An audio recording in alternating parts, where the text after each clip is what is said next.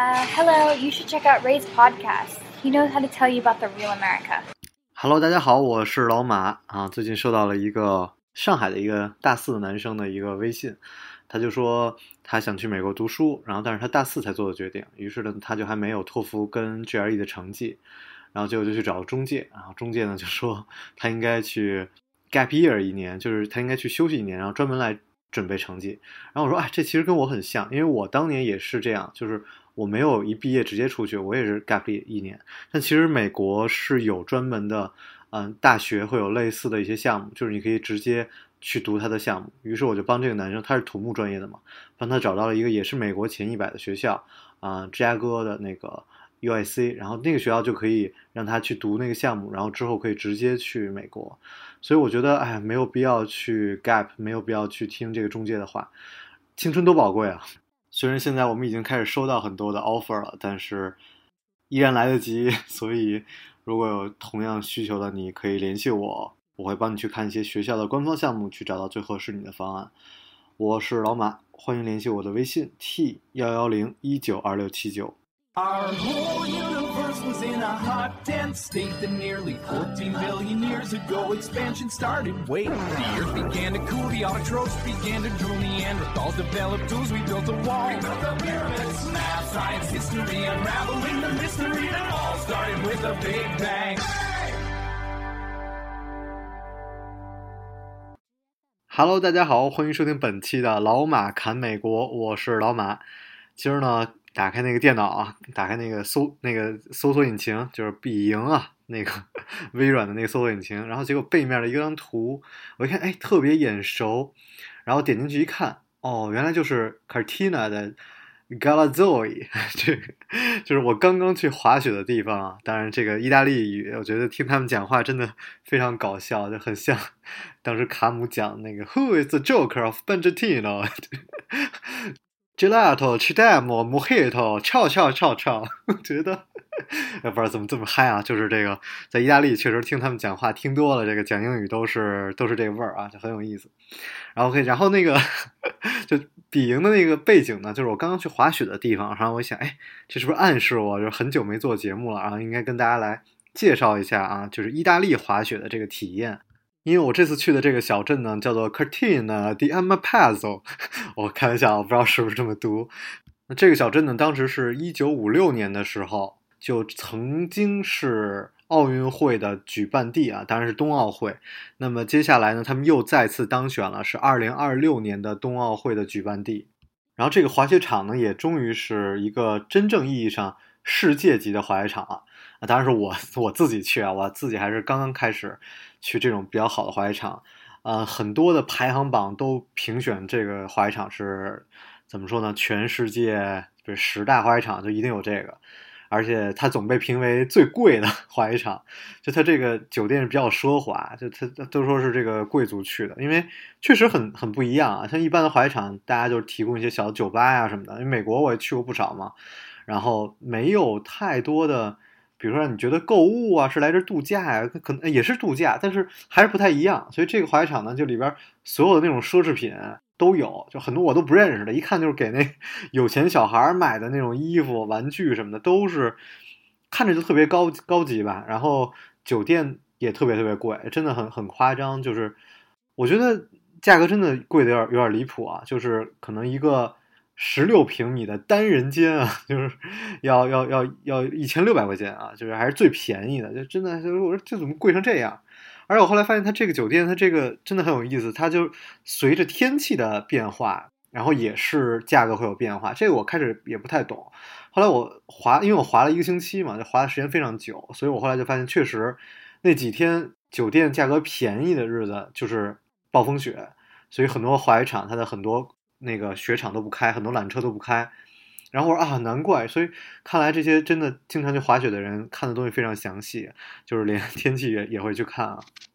然后我当时滑雪完雪回来之后，还去问了我在冬奥会的朋友，我就说，哎呀，这个人家就是你们的下一届的滑雪场，人家这真是太好了，太完善了，就是设备特别的呃完备啊，因为滑雪场。整个大的这个多洛美蒂滑雪场一共有五百五十个缆车，呃，想想真的非常的夸张。然后呢，我所在的这个 Cortina 是大概有三十八个缆车，然后我自己基本都做掉了，基本都做掉了。嗯，所以也是非常非常的惊人，就完全不是说那种滑雪场嘚瑟自己说，比如我们的那个雪道多长，而且随随便便雪道就五六公里啊。像我滑了几天，就最多的一天好像是滑了三十八公里多啊，就是你想着我我一天滑的非常长，长了三十八公里。所以有有朋友说你这不是去滑雪了，你这是去雪地里长征去了，每天都跟长征一样的，经常一趟下来一看就啊六公里，就非常非常爽。然后我在北京冬奥会的朋友呢，也跟我解释，就是说他们其实本来今年还会办一些嗯比赛啊，然后测试赛什么的，结果这个疫情呢也就都耽搁了啊。但是他说他们准备的也非常非常充足啊，所以我也非常期待北京的这个冬奥会，而且而且运气很好，我在那边也赶上了一场两场比赛吧，然后我还都去看了一下啊，这专业的真的非常的酷。但是既然刚才提到了一嘴啊疫情啊，我还是想。稍微讲两句，就是我我觉得我其实思考的第一个问题就是，嗯，话语权的问题，就是你凭什么有这个话语权？就是所有人都能在网络上发声，然后我当时第一个反应就是，那那你凭什么要去发声？然后你很多时候我自己觉得自己特别没有文化，然后自己懂得也特别少，我真的不想去说什么，因为我看到很多人家那个教授啊什么讲的都特别好。所以我觉得也 OK，然后我真的不想讲任何的东西，嗯，但是这次也发现了很多，就比如说真教授、假学、假学者或者假专家啊，他们会分享很多自己的一个感受，但他那个感受还是不够专业，就是很多事情我们自己站的位置还是可能有点低，或者怎么说呢？就是，然后这个时候我当时也是在那个在意大利嘛，然后真的是很难过啊，这个。这个有的时候我就滑雪，滑完雪坐缆车嘛，然后缆车上玩手机，然后一玩手机看那些新闻，然后就在缆车上就开始哭啊，真的是就会掉眼泪，真是非常非常难过。然后我一直也是希望说自己能做点什么，然后我觉得后来真的也帮大家，有人想捐口罩啊什么的，然后我也去帮大家去联系，所以在这儿也真的非常感谢有一位是学意大利语的朋友，然后他还没有来意大利，但他他就帮专门帮我联系了他意大利的老师。然后也有意大利的华人，然后这个听众家庭都是都有帮助到我，但是实在是真的是非常的难抢。然后后来发现，就是很多中国人都在抢。我觉得其实大家都是在做一件事儿嘛，都是为了祖国，然后都为了捐赠这些嗯东西啊。我觉得也都非常好，就没有必要再跟大家去抢了。反正都是在会寄回到武汉嘛。但这中间呢，我再想分享一个个人的感受。我觉得真的除了个人感受以外，专业的东西我没有任何东西想分享，我觉得都是，就我不值我的言论不值得浪费大家时间去听。然后我讲个人的感受，第一就是那个被歧视，然后这件事儿是非常的难过，真的是第一次经历到。因为我一直在国外，所以我觉得我那个感受可能还比较直观。我就说从什么时候开始，就是从那个。世界卫生组织当时宣布了这件事儿之后，就当他们宣布之前，真的没有没有人对我有任何的歧视。然后，啊，但是他们公布之后就非常的明显啊，就是我可以讲几件事儿。第一就是一个一个老太太吧，就是就是跟我讲，就你想，首先意大利人的英语不太好，然后还专门过来跟我讲啊，讲的第一个就是他说那个，哎，你看你们几几十几年前。就带了一什么病，然后我说啊是 SARS 呀，对，那你看就把你你们就把那病带到全世界了，然后你看你怎么现在你们又又带病出来了，然后我我就很很难过，而而因为他是那个我我房东，我也不好意思讲什么，然后呢，然后另外一个就是更更更感慨，就是因为我我们住那个小镇，你想，首先首先这事儿其实就很奇怪，就是我很少在滑雪场见到黑人。这是我我我最近才感受到，我就发现，哎，我无论是在美国滑雪，然后还是那日本就不要讲了，对吧？还是在这次在这个意大利的滑雪场，我待了那么多天，没有见过黑人。那意大利其实是有黑人的，对吧？然后其次就是其实亚裔也非常的少。那么我在那个滑雪场呢，滑雪的时候就戴面罩嘛，然后这个其实就已经有点奇怪了，因为其实他们是不戴面罩的，而我是怕晒黑，然后我是不想被晒到，所以我是。无论什么天气，我都会戴面罩。然后大太阳，他们都是不戴面罩的。那么当我摘下面罩，其实比如说我去晚上吃饭或者去逛超市的时候，就是就是大家能一眼就可以看出来我是亚裔嘛。然后，嗯，有一天就是我晚上那个过马路的时候，我印象特别深，我过马路没有没有车呀，然后我过马路的时候，正好从那个过完马路之后，有一辆车是这个，我印象还挺深的，是一个红色的这个捷达呀，是这种就是大众的一辆车。然后那车呢，就从我旁边过去，那那也没什么可说的嘛。然后结果那个他就把窗户摇下来了，然后就有一个那个他应该是就情侣之类吧，两个人开车，然后那个男的就开始用意大利语狂骂我，因为我首先就是我我比如说我要闯红灯了什么的，你就是有人出来骂我，我觉得还可以理解。就首先我没有做任何错的事情，然后那个人就直接就是狂骂我。然后我我我当时真的就懵掉了，然后从来没有经历过这个，然后我我当时第一反应就是我我没听懂，然后我说 say English，然后我说你讲讲英文，让？我最起码知道你骂我什么，是吧？然后那个车就就开走了，然后啊，这个那天弄我心情特别不好，你知道吗？然后那个就就就我后来就开始就开始有点敏感了，就这件事儿真的让我也开始有点敏感了。后来就你知道我们因为中午滑雪，中午是去吃饭嘛，就是会去找一个餐厅啊，风景比较好去吃饭。然后我就突然有有印象，有一天我去一个餐厅吃饭，然后那个餐厅呢就就跟我说不接待了，就说说我们很忙。然后我说我想我先看菜单是吧？我这人特习惯说先看看菜单，然后再决定要不要吃。然后他说啊不好意思，我们今天特别忙。我说哎旁边有空桌子呀，然后不接待我。我说哎。那算了，可能真的真的很忙，然后就走了。我在想，是不是这是一个那个需要预约的餐厅啊？啊，后来就就事情真的就就更夸张。哎呀，我就说不，我就真的都很夸张。首先，这这些事儿都很夸张。就是我是一特别喜欢跟大家开玩笑的人，然后我一直都是很很乐观、笑眯眯、笑眯眯的一个人嘛。然后有一天我印象特别深，也是我我在追我们的那个就是就是 snow snow bus，就是。因为滑雪场特别多，所以它会有那个滑雪小镇的一个 bus，然后甚至就有有十趟啊，就是非常非常多，就去不同的地方。然后其中有一个呃滑雪 bus，就是我刚拿着板出来，然后那车就就要走，然后我就赶紧追。我说那因为 他错过之后，我要等很久，然后我就追，然后追之后呢，就我就看有人帮帮他叫嘛，叫那司机停下来。然后呢，我我我就就上车吧，上车，然后呢，我就开始摘我那头盔，然后就。帮我叫的那个人呢，就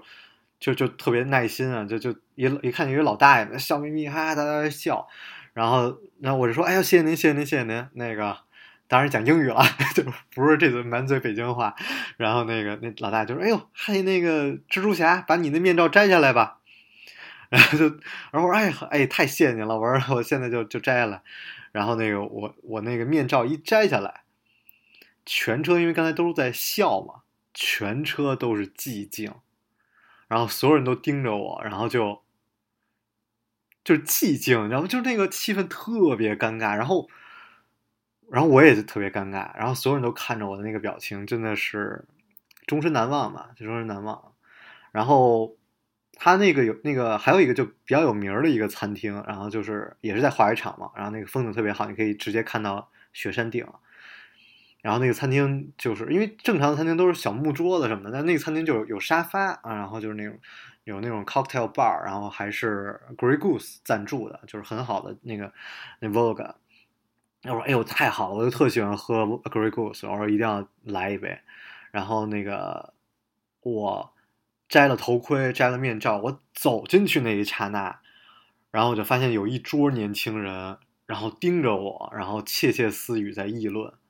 然后我我走到哪儿，他们盯到哪儿，然后我特别不舒服，而且那个感觉呢，就我怎么说呢？我就觉得突然就想到了我中学的时候，同学被欺凌，就是当所有人都污蔑你偷别人东西的时候，你知道你自己没偷，但你百口莫辩。特别是当老师也怀疑是你偷的时候，你没有人可以相信，你没有地方去告状，就那份委屈，你 我不知道你们能不能理解，但是对我来说，现在想起来也是历历在目，就特别委屈。然后转身就走了，我就哎，小爷不在你这吃了，没办法，然后我当时就跑到外边去吃那个吃吃汉堡去了，就是站那吃个汉堡。挺感慨的吧？哇，我觉得讲这个真的是亲身感受，我只能讲一点亲身感受，别的我，但我怎么说呢？我就说，我再觉得委屈，我因为我一直跟我在武汉的朋友联系嘛，我觉得我都没有办法跟你们比，毕竟我还是在外边，然后只是我想分享这个这个故事，然后后来看到很多人在想，其实这就我就觉得我自己的经历真的没什么可说的，但后来我又又看到有人讲，就说你现在的感受就跟那个九幺幺之后中东人在美国一样，就是就是纯单纯因为种族歧视你。那我真的，我还是那句话，就是我的感受，我的这些体验，跟现在在武汉的人跟他们的经历来说，真的就是一毛不值，真的没有什么大不了的。但是我还是分享一下啊，谢谢大家。然后我接下来分享我在这边滑雪的一个经历吧，就是很有意思。就是首先这个滑雪场，我当时搜了很多，这边有很多很多滑雪场，但是其实最有名的，说白了就是这个滑雪场，多乐美地，没什么可说的。然后呢，那个我就也是。做了很多攻略啊，然后当时看到说这个滑雪场它有一个叫 Super Ski Pass，然后就可以滑整个五百多个那个缆车，然后当时看到就特别激动，我说一定要去 买这个这个 Super Ski Pass。然后去了之后发现，哎，这不太现实，因为很你如果真的想把它整个的这个多乐美地山都滑下来的话，你需要安排不同的住宿的地儿，你甚至都不是说。嗯，你可以随便靠，单纯是靠他做他那个 snow bus 可以解决的。哎，那算了，那算了，还是就滑在这个 Cortina 就就已经很好了，因为毕竟住在一个地方嘛。然后他单纯就滑这么一个地方呢，也很多很多新鲜的体验，让我让我非常意外。因为我滑了一个星期嘛，所以我可以把所有地方都滑遍，然后还可以再重复滑几天。然后，然后，哦，我真的很意外我自己的体力。我开始的策划就是滑两天，休息一天，然后再滑两天，再休息一天，然后再滑两天，就这，我是这么安排的。结果没想到，就是舍不得，你知道吗？就是每天都想滑，特别开心。然后就真的每天就啊，而且是时差嘛，每天六七点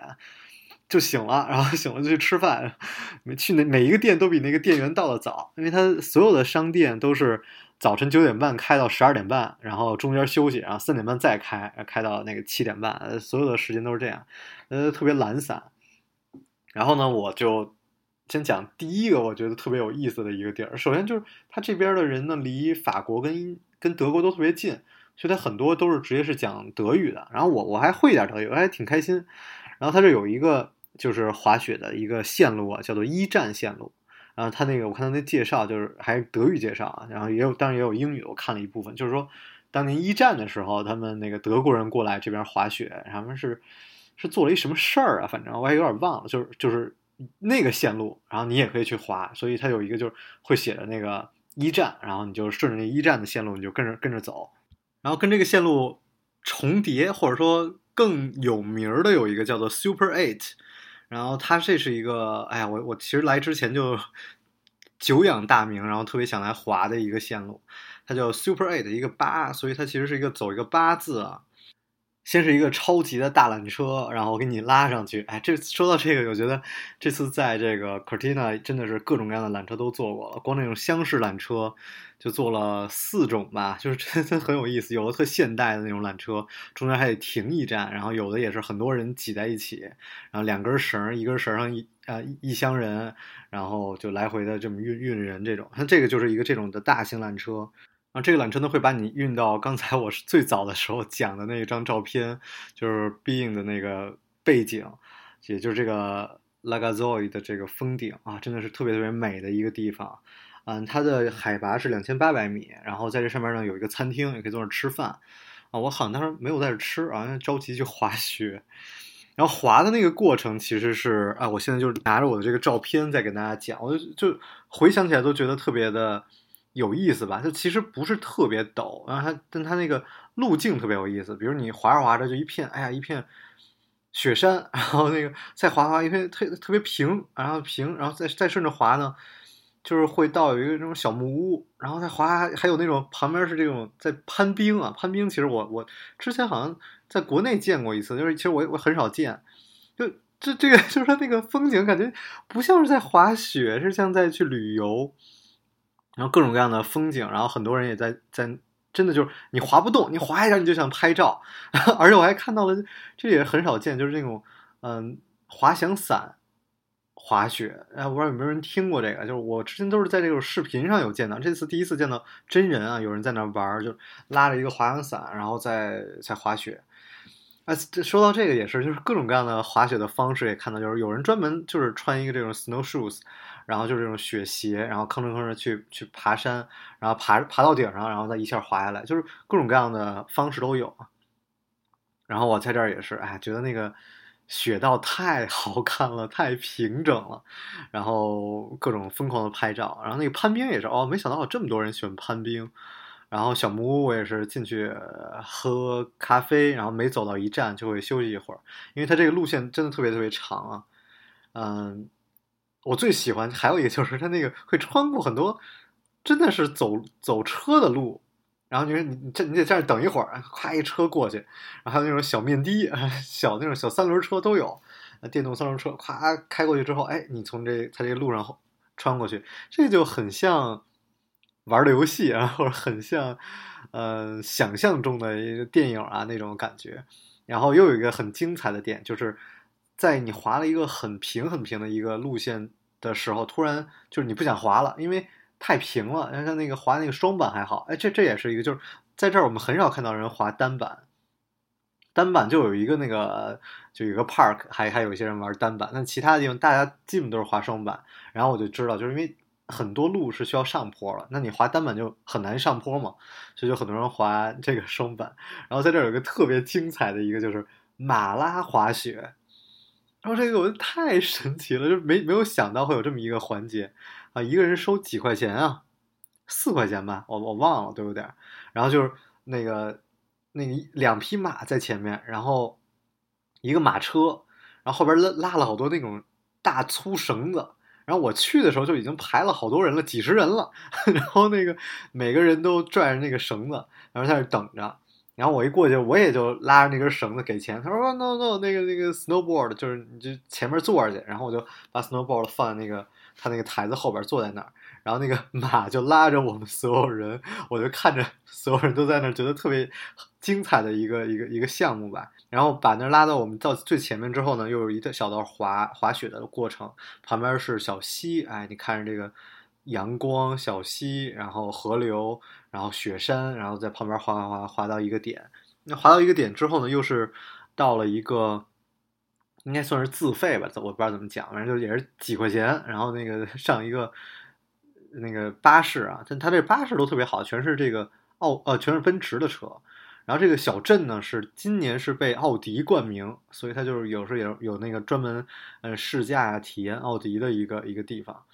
然后再给你拉回到这个，嗯，刚才我讲的那个上缆车的地方。然后于是呢，大部分的人就是再继续坐缆车坐到顶，然后在那儿吃顿饭，是吧？那个你滑这么一趟，可能也两三个小时了。然后你再到顶上，然后去休息一下。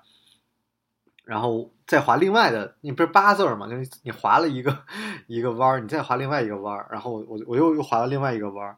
然后滑下来之后，然后开始穿过一个马路之后呢，就开始滑这个八底下的这个大的圆圈，然后又开始有有好多的各种各样的缆车，嗯，这边就比较嗯，就不能说不精彩吧，就就是也很精彩，然后你也可以顺着那个路。当然，这个上面也会有很多标识啊，然后路牌告诉你顺着这个 Super Eight 怎么滑什么的。然后我刚才专门还去查了一下我的数据啊，我后来把这整个的这个八字滑完，一共滑了三十二公里。就虽然不是我滑的最多的一天，但是真的也很刺激了，三十二公里。然后我觉得这边看地图最烦的就是 有有的地方用意大利语标，然后有的用英语标，然后还有的用德语标，看的我就各种晕，因为它最后可能就差个 E 啊，差个 A 什么的，但你就不知道怎么读嘛，就就很很烦。但是这整个就是就是那个 Cortina 这边最高的地方应该是三千两百米啊，是 Tofana 那个滑滑雪的那个地方，它也是两个大的箱型缆车，然后加上一堆小的缆车才把你运上去，那个也是真的是很。不能很惊险吧？它欧洲这边滑雪的那个标识啊，跟美国不一样，所以我开始还看了很久。然后所有的那个它那个 slope 就是会会有数字嘛，然后我就这什么意思？这缆车有数字，然后这个滑道也有数字，看着看着很晕。然后当时还有一个特别有名的一个，就是说那个我们在这儿办过奥林匹克的，就是当年办过冬奥会的一个线路，然后就大家都会去滑那个那个地儿，然后我当时也是去滑，嗯，然后还有一个叫做，我觉得运气很好，我就其实没怎么滑那种黑道，就是最陡的。我当时路过了一个有一个陡，它上面写着五十五度角，我说哇，这这太陡了。然后我滑另外一个就叫五十一号黑黑道啊，也是一个特别有名的一个历史的一个黑道。然后滑完那个之后，我就去买纪念品，那正好就有一个 五十一号的那个黑道的标签，我立刻就把那个 sticker 就买了。那整个的滑雪的过程还是非常的开心啊，有滑小树林啊，然后但它我觉得可能抛地儿没有日本那么好，但依然是非常非常开心，然后滑了各种各样的呃雪道，然后遇到各种各样的人，然后还赶上暴风雪，然后后后来两天暴风雪真的特别严重，我就说那两天酒店最便宜嘛，就是说肯定很多人看了，因为它它一共有三十八个还是三十九个缆车嘛，啊好像是三十。八个，因为有一个缆车是只给夏天开，因为夏天很多人去爬山，就那缆车没开。那那三十八个缆车呢，在暴风雪的时候就开了七个。你想，像我我我是因为我是顺着这个缆车去滑的，我就我可能所有的道滑不完，但我希望把所有的缆车都坐一遍。于是呢，我就数着缆车嘛，我就一天可能大概少的能坐五个、六个缆车，然后多的就能坐七八个缆车，我争取把它所有都坐掉。其实后来是看了一下，是基本都坐掉了。哎，讲到这儿还得再讲一个，分享一别的，就是有一个电影叫《天才雷普利》，然后那个里边就讲了说，哎，你冬天喜欢去哪儿？就是度假呀，我就喜欢去 Cortina，就就是这儿。所以那电影讲的就是这个地方。然后我感慨的是什么？就是这个地方它的那个设施的齐全，真的非常的齐全。虽然我觉得，嗯，我当时跟朋友开玩笑，我就说这个。滑雪场分四种人啊，最有钱的人 就是住在最好的滑雪场里。那他们那个就是滑雪场里有有这个可能这个度假村有自己的班车，那你去哪儿，你打个电话，这个人家班车就过来接你。然后像我们这种比较穷的呢，就得吭哧吭哧赶他那个雪场巴巴士。那雪场巴士呢又不是定时来，就是定时来发，所以一天没几班，你错过一班之后你就要等很久，然后就特别惨。然后还有人呢会租他的那个 house，所以这也是特别好玩的一件事。就是我发现他那有很多那种。就做那个 realtor，就做那个房产中介的地儿。然后我看，就是你们这是干嘛呢？就喜欢跟人聊嘛。后来发现他们就是租那个度假小屋的。我觉得可能是很多人就会买嘛，当投资啊。他那个甚至包括那个缆车上都会有广告，就是做这个投资，就是大家都觉得可能奥运会会再火一波似的，房价会涨之类的，而且会买这个度假小屋，然后你就可以去租。然后那个有的人呢就会租非常久的时间，那他有有的就是按三个月的时间来租，整个基本整个雪具都住在这儿，天天滑雪。然后有的你也可以就是我就租一个星期啊，租一个星期什么的。但我去看了一下 Airbnb，其实 Airbnb 选择不是特别多啊，所以这个也是我觉得也是一种方式。哎，我其实主要我是觉得滑雪这个是人群，就是很多人都是一起去滑雪，然后抱团那种，然后大家就会租一个这种小屋，然后可能滑完雪一起去涮个火锅什么的。因为它那个超市其实还挺大的，我去了两个超市，有一个超市就甚至就是好几层，就是真非常大的超市，吃的什么都有，然后就涮涮火锅啊什么，我觉得这个其实特别好。像我呢，哎，有点奇怪，我有点独来独往，有点 我可能内向，反正就是我不太喜欢跟别人一起滑雪。但我是觉得这种方式其实是最好的，我觉得就是你可以吃的特别顺口。但我是几天吃的，天天披萨、pasta 吃到 最后都快吐了。然后在威尼斯就能吃到各个国家的饭啊，像这儿就感觉很奇怪，就就意大利，然后包括很多人就英语都不怎么会讲啊，就是纯可能那种德国人啊，就是在那在那儿来开的，就是，但是这儿吃饭我觉得也是一个特别精彩的事儿，就因为首首先所有酒店都包早餐嘛，可能不知道是不是所有酒店啊，反正我们酒店都包早餐嘛，所以早餐可以吃的特别好。但滑雪场呢，你就会去吃就是雪场的一些一些饭，或者在山顶上的饭，你就会有不同的一些体验。这个也是我去吃了有一个做的那个牛排啊，然后我就一说那牛排，就是我就觉得这滑雪就应该吃牛排这种东西，吃个什么猪肋骨啊，是 ribs 这种之类的，对吧？你就补充能量嘛。结果那那牛排特别瘦，薄薄的两片，然后，特别特别好奇。然后我发现那个餐厅也是跟日本真的是一样，就是滑雪场的餐厅都订不到，就每个你都需要预约，然后好一点的餐厅都是要排队，然后这个。最后就大家只能凑合吃披萨什么的，就是怎么说呢？好多东西不能吃太多吧。像那个我之前一直刚去意大利的时候，觉得特别好，就是每天都是一杯咖啡一个可颂啊，然后结果吃多了，说吃二十天真的就 吃吐了。后来看着可颂我都不想吃了啊，因为这边我刚刚像我讲的有很多的山啊，一共可能大的山头大概有四座山头，所以你要去每一个山头都要去滑，然后呢。嗯，它的这个酒店呢，也都是遍布在这四个山头当中。比如说我这次啊，可能来这度假四天，我就去划一个山头，然后我就甚至就可以住在这个，呃，山头这儿。然后，但是它的那个中心的那个 Cortina 那个小镇，就是有什么 Gucci 什么名牌奢侈品什么都有的那个小镇，其实它是一个中心。然后它特别美，是有一个教堂，那好像有两个教堂，然后就很像我们想象中的啊这种圣诞村的感觉啊，这个也是。我觉得特别 很浪漫的一个地方，所以在那个滑完雪的时候，你会看到很多人坐在酒吧喝一杯热红酒啊。然后我第一天去滑雪的时候，我一看，哎呀，人家中午都喝酒，然后我也来一个，来个啤酒，然后发现这欧洲啤酒特别好喝，然后喝的特别嗨，然后滑的时候我都飘了，是吧？自己控制不住自己，我说，哎，看来这个我还可能还不太适合这个边滑雪边喝酒，后来我就不敢了。然后就开始喝他的那个热巧克力啊，然后我一喝哇，太好喝了，特别符合我的胃口。所以这个体验或者你喜欢吃什么不喜欢吃什么，这个还是看人。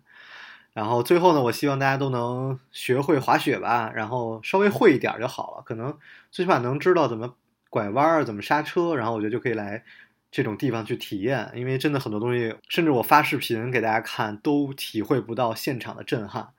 因为真的是太好玩了。然后。我可能会发一个视频在我的微博吧。好了，非常感谢大家，我是老马，祝大家平安健康，我们下期节目再见，拜拜。